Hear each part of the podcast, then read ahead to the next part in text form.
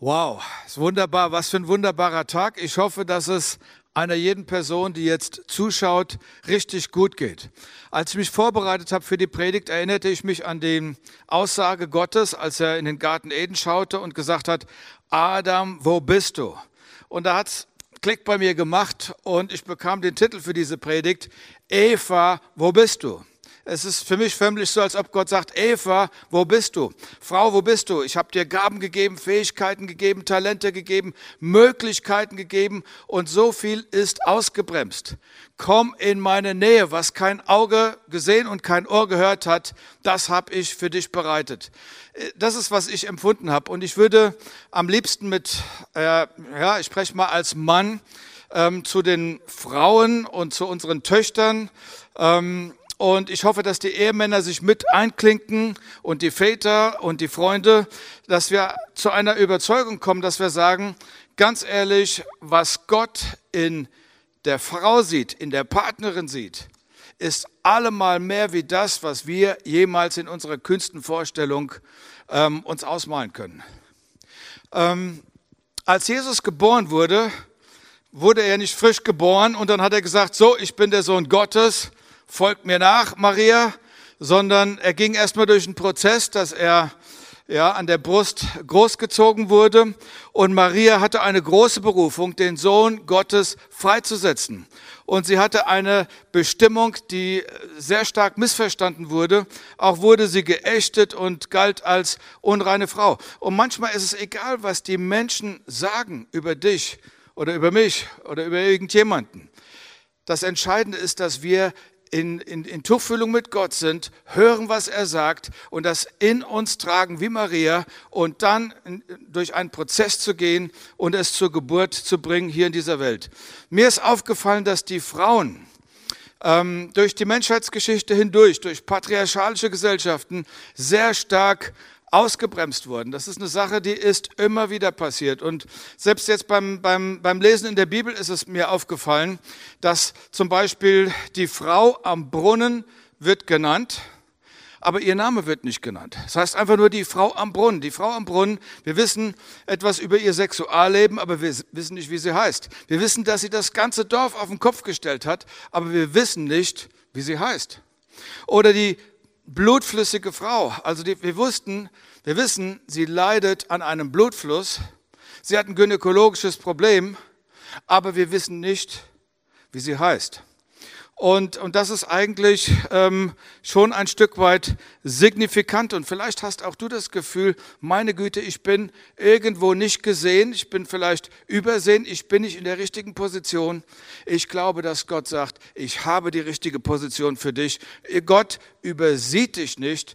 Gott hat den richtigen Ort, wo du landest, landen kannst mit deinen Gaben, deinen Fähigkeiten. Und ich möchte es heute auch noch mal ein bisschen tiefer einsteigen, weil auch gerade in der Kirche kirchlichen Welt, da wird ähm, gerade wenn es um Ämter geht und Positionen geht, da haben die Frauen doch immer noch einige Klötze im Weg. Vielleicht nicht in allen Kirchen, aber es gibt da noch große Hindernisse. Und ich möchte mal von der Bibel her schauen, was eigentlich von Gott her möglich ist für die Rolle der Frau. Das ist eine total faszinierende Sache. Und da greife ich mal gleich nach dem dicksten Fisch und das war eine Frau namens Deborah. Es war eine Zeit, wo Israel noch keine Könige hatte und sie haben Richter eingesetzt und plötzlich war diese Frau, Deborah, die Richterin, die Frau mit dem, mit dem größten Amt und man fragt sich, wie kommt das zustande?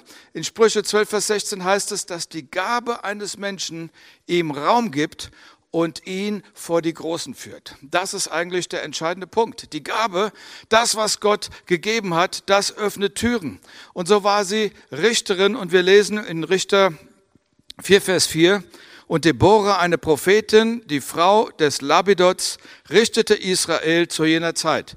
Wir müssen verstehen, sie war zivile Führerin, sie war militärische Führerin, sie, sie war zuständig für das ganze Heer, was damals zur Verfügung stand. Und sie war spirituelle Führerin.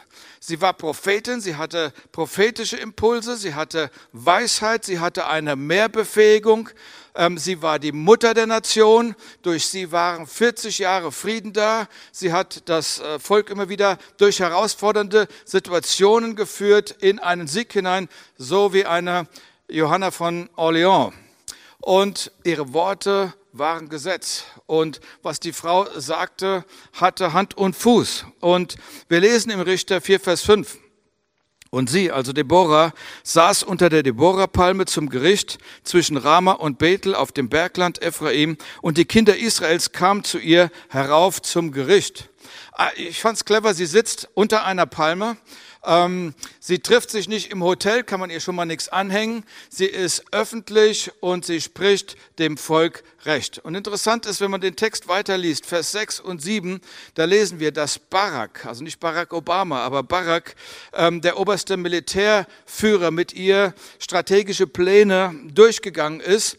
Und ähm, sie mit ihrem prophetischen Gabe da erheblich mitgeholfen hat. Und als sie einigermaßen durch waren, liest du in Vers 8, Barak aber sprach zu ihr, wenn du mit mir gehst, so will ich gehen. Gehst du aber nicht mit mir, so gehe ich nicht. Da sprach sie, ich will freilich mit dir gehen. Meine Güte, der oberste Herrführer sagt, hey, wenn du nicht mitgehst, Deborah, dann gehe ich nicht. Es ist, es, ist, es ist interessant.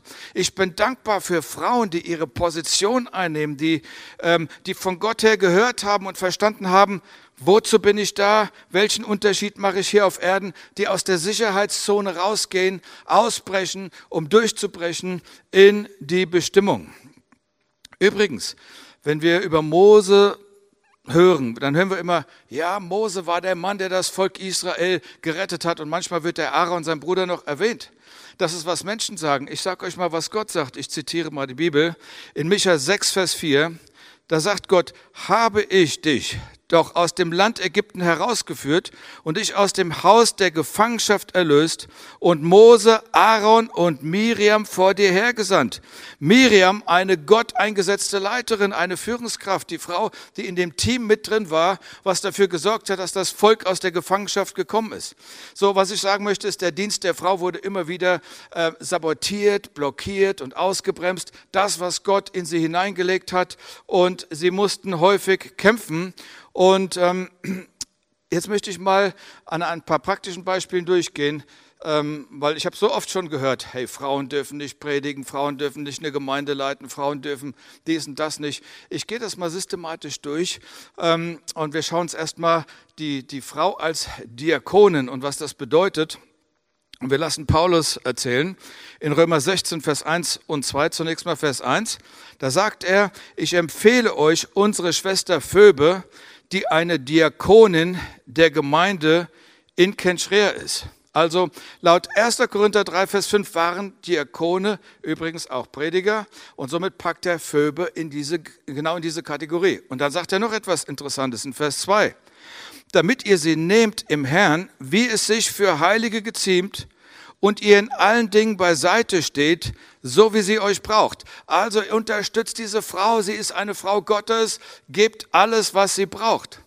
Die nächste Frage ist, gab es Lehrer. Jetzt reden wir von Lehrern des Wortes Gottes, also keine Schullehrer, sondern Leute, die das Evangelium, die die Bibel gelehrt haben.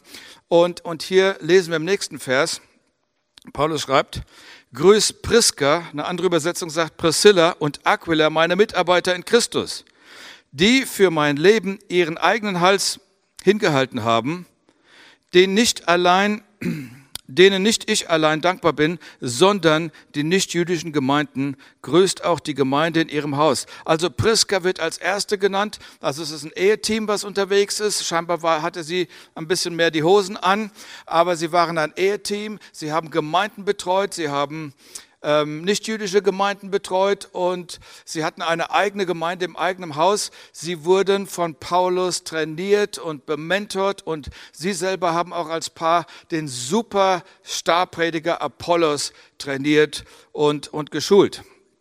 Jetzt die nächste Frage ist, ähm, wir reden ja von Aposteln, aber gibt es auch sowas wie eine Apostelin oder eine Frau im apostolischen Dienst? Die, die Frage wird beantwortet im, im nächsten Vers, im Vers 7. Grüß Andronikus und Junias, das war die Ehefrau, meine Verwandten und Mitgefangenen, die unter den Aposteln, dick gedruckt, die beide unter den Aposteln angesehen und vor mir in Christus gewesen sind. Hier ist Junias, eine Apostelin, erwähnt und die Geschichte sagt, dass sie mitgearbeitet hat, mitgestaltet hat und ähm, sie wird Gemeinden mitgegründet haben. Dann gibt es so etwas in der Bibel, was man den fünffältigen Dienst nennt. Da gehört noch dazu zum Beispiel die, äh, der Evangelist. Ja, der Evangelist wird in der Bibel genannt. Wie sah es aus in der Bibel mit Frauen? Sind Frauen Evangelisten? Nun, die ersten Evangelisten, die wir in der Bibel treffen, sind die Frauen, die vom Grab Jesu gekommen sind mit der guten Botschaft. Nächster Punkt. Was fehlt noch in der ganzen Liste des fünffältigen Dienstes? Da fehlen noch die Propheten. Wir haben also Frauen gehabt im Amt der, der Richterin. Ähm, wir haben Lehrerinnen gehabt des Wortes Gottes, Evangelisten, ähm, Frauen im apostolischen Dienst und natürlich noch jede Menge Prophetinnen. Die werden auch erwähnt. Und zum Beispiel war ja Deborah eine Prophetin. Dann gibt es eine Prophetin namens Hulda. Du kannst was lesen im 2. Könige 22 über sie, die ein ganzes Volk ähm, in die Wiederentdeckung ihres Glaubens geführt hat. Dann haben wir zum Beispiel die Prophetin Johanna, 84-jährig 84-jährige Witwe, die Tag und Nacht im Tempel war und Gott angebetet hat und den Menschen etwas erzählt hat über Gott. Wir lesen in Lukas 2, Vers 38, auch diese trat zu derselben Stunde herzu und pries den Herrn und redete von ihm zu allen, die auf Erlösung warteten. Dann haben wir Philippus, den Evangelisten, er hat vier Töchter und alle vier Töchter sind Prophetinnen. Okay, also ich bin jetzt schon länger an Bord und ich merke ja, unsere Gesellschaft verändert sich, Dinge sind in Bewegung und wenn man mit etwas anfängt, bedeutet das nicht, dass man auch damit auch irgendwann endet. Und ich glaube, dass Gott einfach ähm, Frauen eine Vorstellung geben möchte. Ich möchte euch ermutigen, einfach zu sagen, meine Güte Gott, was hast du für mich? Denn ich glaube, dass du in Gott das werden kannst, wofür er dich geschaffen hat. Und ich glaube, dass es Berufungen gibt und dass es keine Grenzen gibt und auch keine altersmäßigen Begrenzungen, um nochmal in etwas hineinzukommen, was ich Bestimmung nenne oder Übereinstimmung mit dem Plan Gottes. Etwas, womit du einen riesen Unterschied machen kannst hier auf der Erde. Und ich glaube, dass Gott, der himmlische Vater, seine Töchter segnen möchte, dass er ihnen das Himmelreich geben möchte. Und wenn ich jetzt gerade äh, Vater erwähne, ich bin ja selber Vater von zwei Töchtern, ich weiß ein bisschen, wie das ist, wenn du Vater bist.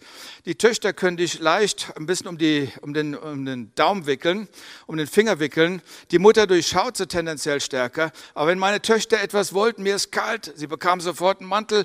Wenn sie sagt, da ist ein Junge auf dem Schulweg, der macht mir Probleme, der Vater richtet sich auf.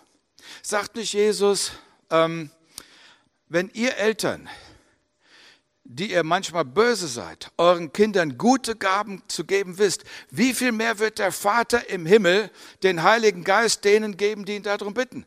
Wie viel mehr wird der Vater den Heiligen Geist den Frauen geben, die ihn darum bitten und sagen, Gott, offensichtlich, vielleicht habe ich noch nicht alles ausgelotet, ich möchte mit dir noch mal rangehen und der Schöpfer Gott möchte dich ja gesegnet sehen. Er möchte seine Töchter segnen. Natürlich hört es sich gut an, gesegnet zu sein. Die Frage ist immer, wie fühlt sich Segen an? Ich kann es ich kann's dir sagen, äh, Segen geht erst einmal einher mit Herausforderung. Es gibt keinen Segen ohne Herausforderung. Ja? Wie fühlt es sich an? Nach Verantwortungsgefühl. Also als ich ähm, eine Wohnung hatte, brauchte ich keine Garage für ein Auto. Warum? Weil ich kein Auto hatte und deswegen musste ich auch kein Benzin, äh, kein Geld für Benzin ausgeben, keine Reparaturen ähm, bezahlen, ich musste keine Steuern bezahlen, ich musste auch nicht irgendwelche Leute irgendwo hinfahren, ich hatte kein Auto. Aber in dem Moment, wo du etwas hast, wo du einen Segen hast, schreit der Segen auch danach äh, nach Unterstützung, nach Versorgung, nach dem Erhaltenwerden. Und jetzt bist du eine Mutter und du hast zwei Kinder und du hast einen Ehemann und du hast eine Wohnung und du hast einen Garten und du hast einen Job.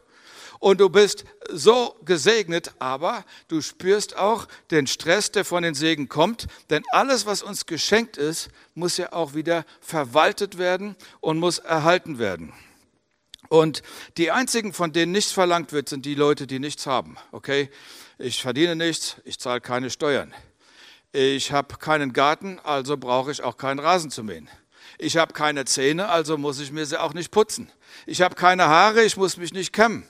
Ich habe keine Familie, okay. Ich kann von den Problemen anderer Urlaub machen.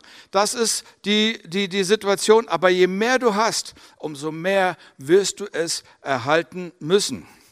Und vielleicht kennst du das. Du bist so gesegnet. Man ist gesegnet, aber man spürt es nicht, man fühlt es nicht. Das ist etwas anderes, was einem in den Medien vorgegaukelt wird, wie ein, ein Segen sich anfühlt. Aber äh, ne, ich nehme mal ein Beispiel. Ähm, jemand hat drei Häuser und, jemand, und man sagt, Mann, bist du gesegnet, du hast drei Häuser, du bist ja äh, richtig materiell gut versorgt. Die Person, die die drei Häuser hat, wird was ganz anderes sagen. Die wird sagen, ey, ähm, es gibt ähm, eine Preisspiegel, äh, ähm, ja, ein Mietspiegel. Es gibt ähm, Vermieter, die ihre Miete nicht bezahlen. Und in dem einen Haus haben wir nicht nur einen Rohrbruch, sondern drei Rohrbrüche. Jetzt muss das ganze Ding saniert werden. Die Familie muss untergebracht werden. Ich habe einige Herausforderungen. Also wir sehen, Segnungen gehen natürlich mit Herausforderungen einher. Denn Jesus sagt in Lukas 12, Vers 48, denn wem viel gegeben ist, von dem wird viel gefordert. Und ich möchte einfach sagen, ihr Frauen und natürlich auch die Männer, ihr könnt diese Predigt ja genauso für euch nehmen, ja. Ihr Frauen, ich habe mich gefreut über diesen, diesen Tag, weil ich glaube, dass das eine ganz, ganz wichtige Botschaft ist, ja. Ähm, die Herausforderung ist, letzten Endes das zu managen, was man empfangen hat. Ähm, die Herausforderung in meinem Leben war, den Erfolg zu managen nicht den Misserfolg. Der Misserfolg, der Mensch sich von selbst einfach weg. Okay? Ähm, wenn das Licht ausgeht, zündest du eine Kerze an. Ja, wenn äh, das Auto zusammenbricht, fährst du mit dem Fahrrad weiter. Wenn dein Partner dich verlässt, dann hältst du Ausschau nach dem nächsten. Du bist, du greifst nach den nächsten Möglichkeiten. Aber wir werden oft nicht trainiert, den Segen, den wir haben, zu erhalten und zu stabilisieren und, und, und weiterzuentwickeln. Und die Tatsache, dass wir leben in diesem, in diesem Leben und, und, und ja, wachsen und reifen, äh, das bringt natürlich Segnung mit sich. Und plötzlich bist du da und plötzlich ist ein Kind da. Wir wissen natürlich gar nicht, wie das Kind zustande kommt. Ja, es ist plötzlich da und es sagt Mami, Mami, Mami. Und dann ist da noch der andere da mit der tiefen Stimme. Hallo Mami. Ja, Beide sagen das Gleiche, meinen ganz unterschiedliche Dinge und du schaust dich um und du hast auf einmal Arbeit, du hast auf einmal Verantwortung, du hast auf einmal mehr zu leisten. Und als du auf einem anderen Level warst, als du diese Dinge alle nicht hattest, da hattest du auch keine Neider. Aber jetzt bist du in einer Position und Verantwortung kommt dazu. Und auch im Geistlichen, im Spirituellen, wenn du dich engagierst, da kommt Verantwortung und es kommt natürlich auch ein gewisser Gegendruck. Und das gehört dazu. So, wenn wir die Kunst des erfolgreichen Managens lernen, ja, dann haben wir es richtig gemacht. Die, das Problem ist ja, dass viele Menschen an uns dranhängen, die, ja, die sind irgendwo abhängig und hängen mit dran, mit vielleicht in deinem System, in deinem Lebenssystem und dann passiert etwas und da findet Missmanagement statt und Menschen werden verletzt. Und nicht nur, dass Menschen verletzt werden, sondern wir verletzen uns manchmal dann auch selber. Die meisten von uns wurden nicht für den Erfolg geschult. Und deswegen, mein Gedanke ist einfach, lasst uns mal über unsere Töchter nachdenken und überlegen, wie können wir sie äh, fördern, wie können wir sie schulen, wie können wir sie für das Leben gut vorbereiten. Ich sag mal, vermutlich hat deine Ur Urgroßmutter oder deine Urgroßmutter deiner Großmutter beigebracht, wie man Butter schlägt. Aus Milch, ja, schlagen in einer Schüssel Butter. Und das war ihr ganz wichtig, das ihrer Tochter, also sprich deiner Oma oder meiner Oma beizubringen. Und die hat das auch gelernt. Aber ganz ehrlich, die Dinge, für die man damals ausgebildet wurde, sind die Dinge, in denen wir heute nicht mehr leben. Heutzutage haben wir einen Mixer. Heutzutage haben wir einen Thermomix und deine Urgroßmutter war der Thermomix-Prototyp. Ja, die konnte richtig arbeiten und schlagen. Die hatte, die musste nicht ins Fitnesscenter. Die hatte einfach kräftige Arme. Sie war eine Powerfrau. Aber Eltern und Großeltern bildeten aus, bildeten Generationen aus, die in einer Welt aufgewachsen sind, wo das, was sie den Kindern beigebracht hatten, nicht mehr relevant war. Dinge haben sich verändert. Die Türen haben sich zum Glück für die Frauen geöffnet. Türen sind aufgegangen. Große Türen. Und Frauen sind durch diese Türen gegangen. Äh, ich glaube, dass unsere Urgroßmutter, deine Urgroßmutter, meine Urgroßmutter, die wäre erstaunt, die wäre richtig aus dem Häuschen, wenn sie die Möglichkeiten sehen würde, die wir heute haben. Wir haben, ein, wir haben Bundeskanzlerinnen, wir haben Präsidentinnen, wir haben Astronautinnen. Wenn ein Mann sagt, hey, Astronauten, das ist was für Männer, die Frau gehört an den Herd, wenn er das in der heutigen Zeit sagt, da hat er keine gute Karten. Also wir, Dinge haben sich komplett verändert. Und ähm, da gibt es zum Beispiel eine Frau, sie heißt Joyce Meyer. Und Joyce Meyer hat Gott gefragt nach dem Plan ihres Lebens und hat ihn entdeckt. Und sie hat ihren gottgeschenkten Traum gelebt. Und was sie macht, ist, sie predigt zu Millionen von Menschen. Und ich weiß nicht, wie du als Mann ihr gegenüber drauf bist. Viele, äh, etliche mögen sie nicht, aber ich sage, ich finde die Frau wunderbar, weil ihre Botschaft gut ist und weil sie, ähm, weil sie etwas erreicht, was viele, viele, viele nicht erreich, erreichen, die sie beneiden. Und wenn Gott segnet, dann sollten wir einfach Raum machen für diese Personen. Meine Frage ist, lehren wir unsere Töchter zu träumen, einen großen Traum zu träumen? Leben wir sie lesen? Lehren wir sie denken? Und äh, die, die, wichtigen Dinge auch fürs Leben, Dinge, die uns beschäftigen, wegen mir, wenn dich Aktien beschäftigen, warum das nicht der Tochter auch vermitteln? Oder ähm, warum nicht etwas über Gemeindebau vermitteln? Warum nicht etwas über, über Leiterschaft? Ich sage es mal so, ähm, lehre sie global und groß zu denken oder haben wir uns einem kulturell-religiösen Begrenzungsdenken hingegeben, was einfach nur sagt, naja, das Wichtigste ist, dass sie halt vor der Ehe keinen Sex hat. Ja, das kann, das kann nicht alles sein. So, wir sollten Möglichkeiten sehen, wir sollten die Chancen sehen und ergreifen für die Töchter. Und können wir mit ihnen gemeinsam, können wir sie antrickern, über die Zukunft zu planen. Wie soll die Zukunft aussehen? Wie wird der, wie könnte Erfolg aussehen und wie wird er gemanagt? Ja, Gott hat einen Plan und eine Bestimmung für unsere Töchter. Und wir leben in einer Zeit, sie könnte Astronautin werden, sie kann Politikerin werden, sie könnte äh, Staatsanwältin werden, sie kann Pastorin werden. Und ähm, ich glaube, wir haben noch einen Haufen Arbeit und Entwicklungsmöglichkeiten nach oben, damit wir unseren Töchtern äh, erklären, hey, du hast einen Wert, du hast eine Würde, du hast eine Bedeutung, dass wir Dinge in das Leben reinsprechen, was das Selbstwertgefühl einfach stärkt, sodass sie höher denken und weiterkommen und uns überragen und uns überdenken und uns überglauben. Ja, warum? Ja, weil, weil du sie vielleicht in der Zukunft brauchen wirst, deine Tochter. Wie bitte? Soll ich über mein Alter nachdenken?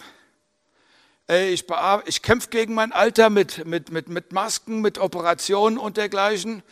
Ja, manchmal ist es so, wenn man sein ganzes Geld da reinsteckt und keinen Plan hat, wie es aussehen sollte, wenn man 80 ist. Ich glaube, dass es egal ist, ob du 30 bist, 40 bist oder 50 bist. Es ist wichtig, einen langfristigen Plan zu haben. Ja, aber der Herr wird uns doch vorher entrücken. Wissen wir es? Ich weiß es nicht. Also es ist gut, einen Plan zu haben und nicht vom Leben überrascht zu werden. Ich möchte jetzt noch mal einen Gedanken reingeben, der einfach hilft, den Durchbruch in Gott zu finden. Es geht ja einfach letzten Endes um unsere Identität und dass etwas freigeschaltet wird. Ähm, bei dir als Frau natürlich, Männer, ich habe jetzt ein bisschen an euch vorbeigepredigt, das Gleiche gilt natürlich auch für dich. Gott hat ja nicht nur gerufen, Adam, wo bist du? Er ruft auch, Eva, wo bist du? Und zu dem Durchbruch noch eine Geschichte. Ähm, sie steht in Lukas 18. Da erzählt Jesus seinen Jüngern Folgendes. Er sagt, da ist ein Richter und er nannte ihn einen ungerechten Richter. Er sagt, dieser Richter fürchtete weder Gott noch fürchtete er Menschen. Ähm, er war also furchtlos, gnadenlos enthemmt und hat einfach ähm, gewaltet, wie er wollte. Und da kommt eine Witwe und diese Witwe hat wieder keinen Namen. Und eine Witwe in der damaligen Zeit ähm, bedeutet letzten Endes, dass du keinen Status hast, bedeutet, dass du hast, du hast keine Stimme. Wir wissen nicht, was sie beruflich getan hat, wir wissen nicht, was sie, womit sie sich gekleidet hat. All das ist unbekannt. Und diese Witwe kommt zu dem ungerechten Richter und bittet ihm, ihr zu helfen, dass sie ihr Recht bekommt. Und der Richter verneint und er arbeitet ihr entgegen. Und sie kommt wieder und wieder. Und Jesus sagt, wisst ihr, diese Frau ist so penetrant dran geblieben, dass der Richter am Ende ihr geholfen hat, ähm, ihr Recht zu kriegen. Und warum erzählt das Jesus? Er spricht ja zu einer Horde von Jungs, seine Jünger waren dort, ja. Ähm, er lehrt sie beten. Und er sagt, weißt du, nimm dir ein Beispiel an dieser Frau. Sie hat persönlich keine, keine Stimme, sie hat keine große Unterstützung, aber sie macht eins, sie bleibt dran, sie ist zielorientiert. Und so sollen eure Gebete sein, denn unsere Gebete müssen manchmal ein System durchdringen. Unsere Gebete müssen mal einen Widerstand durchdringen. Bitte mich, sagt Gott, bemühe dich ein bisschen dabei, bleib ein bisschen dran, klopfe an, dann wird dir aufgetan. Du musst ein bisschen dran sein, denn dein Gebet durchdringt Widerstände, dein Gebet durchdringt Systeme, dein Gebet durchdringt Krankheiten, dein Gebet durchdringt äh, Rechtssysteme, dein Gebet durchdringt die Apathie bei Menschen oder auch die Intoleranz. Und bitte mach weiter, sagt Gott. Ich habe keine Amnesie, ich bin nicht vergesslich. Aber ich möchte dich lehren, dass es einen Gebetskampf gibt, der, der, der, durch, der durchgehen muss, wo der Glaube aktiviert wird. Glauben und Werke und Gebet, diese Kombination, die ist so wichtig. Und das Gebet verändert eben die Umstände, verändert die Diagnosen. Das Gebet verändert die Ehe. Das Gebet ist etwas für Leute, die diese Welt verändern wollen. Und und manchmal haben wir doch da den Gegenwind. Ja, ähm, ganz ehrlich, diese Frau hatte Gegenwind. Und ich sag mal so, der Drache steigt bei Gegenwind. Diese Frau hatte Gegenwind und der Gegenwind hat sie steigen lassen. Ich erinnere mich noch, ich saß in einem Flieger nach Frankfurt und der, der Flugkapitän sagte, wir werden wahrscheinlich mit einer halben Stunde Verspätung in Frankfurt ankommen. Aber ich werde mich bemühen, denn wir haben da draußen Turbulenzen, das, da stürmt es etwas. Und ähm, ich gebe mir Mühe. Was am Ende passiert ist, er war vier Minuten früher am Frankfurter Flughafen. Wie war das möglich? Er ist dran geblieben. Er war fokussiert. Er hat ähm, die Flugdauer verkürzt, indem Treibstoff verbraten wurde. Und das ist genau das, was, was gebraucht wird. Das Problem zu durchdringen braucht Einsatz, braucht Gebet, braucht eine Zielorientiertheit. Gott, ich bitte dich um den Plan für mein Leben.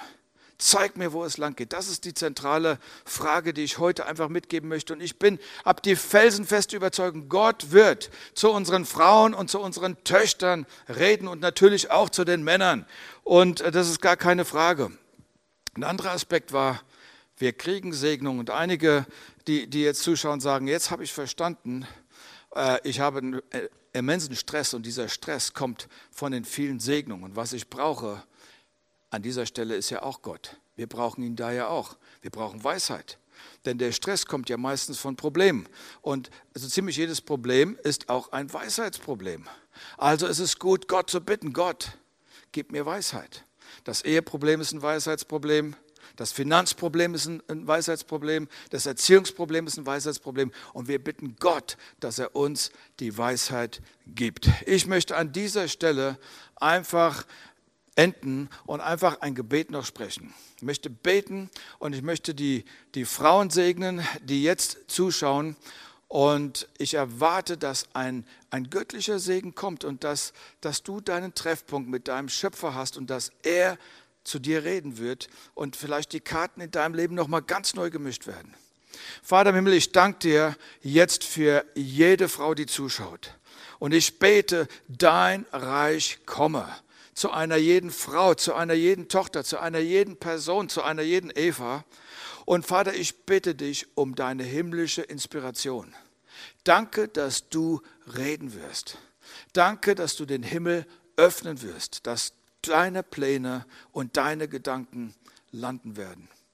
Und ich bitte dich für all diejenigen, die sagen, ich brauche Weisheit.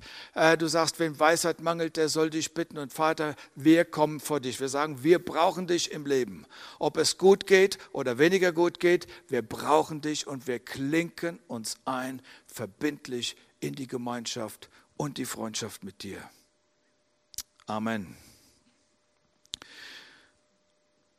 Jetzt noch vielleicht ein Gedanke für all diejenigen, die sagen, okay, du hast über Gott geredet, aber ganz ehrlich, ich habe noch gar keine persönliche Beziehung zu ihm. Ich würde aber gerne, ich würde gerne durchstarten, ich würde gern mit Gott durch dieses Leben gehen. Dann kannst du, dann können Sie einfach dieses Gebet kurz nachsprechen, was ich hier vorformuliere. Und es ist so einfach, aber es ist der Startschuss für eine Partnerschaft, die durchträgt in diesem Leben und wenn unser Ende gekommen sind, wir gleiten hinüber in eine neue Dimension und das nennt sich das ewige Leben und das beginnt hier, weil wir eine Verbindung mit dem Schöpfer aufgebaut haben.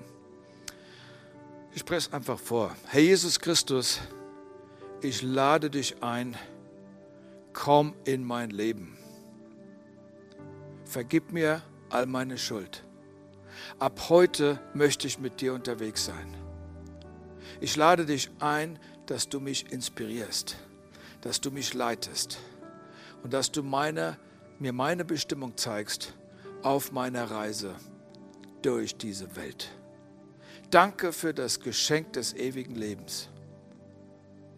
Und ich bekenne mit meinem Mund, was ich in meinem Herzen glaube, dass du mein Gott bist und ich dein Kind bin. Amen.